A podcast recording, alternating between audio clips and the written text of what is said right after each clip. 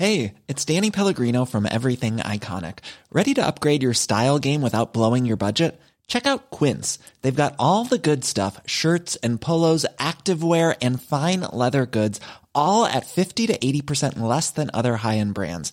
And the best part? They're all about safe, ethical, and responsible manufacturing.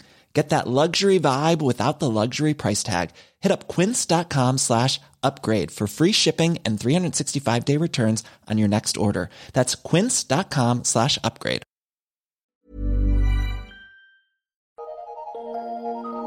Eu sou Mário Persona e essas são as respostas que eu dei aos que me perguntaram sobre a Bíblia. Você escreveu perguntando se não seria presunção minha, muita presunção, eu dizer que estou salvo. E essa é uma dúvida que muitos têm, principalmente aqueles que pertencem a religiões que dizem que você precisa se esforçar, você precisa fazer muita coisa, muitas boas obras, para talvez, quem sabe, porventura, um dia Deus pesar as obras na balança e dizer se você está salvo ou não. Uh, então, essas pessoas, quando encontram alguém que fala eu estou salvo, pensam, nossa, que cara presunçoso, que cara orgulhoso. Quem ele pensa que é, né, para dizer que já está salvo? Mas eu não creio que seja presunção afirmar que eu estou salvo. Se a salvação é pela fé somente, sem obras, não é presunção afirmar que você está salvo. Deus me diz que se eu crer em Cristo, eu tenho a vida eterna que não entrarei em condenação, que passei da morte para a vida. Então, eu acredito no que Deus diz, no que o Senhor Jesus diz, eu creio em Cristo. Então eu devo, a partir de então, duvidar da promessa de Deus para aquele que crê? Não, de modo algum. Não é presunção nem hipocrisia afirmar que se tem a salvação, considerando que a única prerrogativa para sermos salvos é sermos pecadores. Isso eu sou, como fala 1 Timóteo 1,15. Porque Jesus não veio salvar justos, por, pela simples razão de que não existem justos. Ele veio salvar pecadores.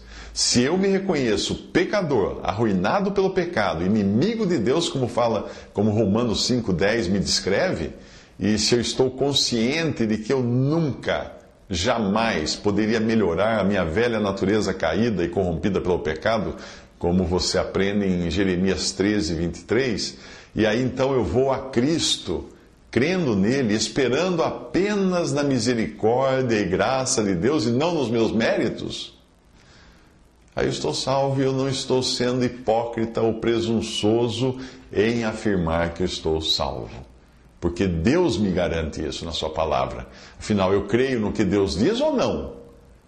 Por outro lado, uma pessoa que crê que a salvação é pelo seu reto proceder, pela sua obediência, pela sua honestidade, por, por não fazer mal ao próximo, por isso, por aquilo, esta pessoa sim está adotando uma posição pretensiosa e soberba, porque mesmo que afirme que não pode ter certeza de já estar salva, ela tem a esperança de que um dia chegará lá pelos seus esforços, pelos seus méritos. Paulo, que se reconhecia o principal dentre os pecadores, tinha a certeza de ser levado pelo Senhor quando ele se incluiu no arrebatamento da igreja, em 1 Tessalonicenses 4.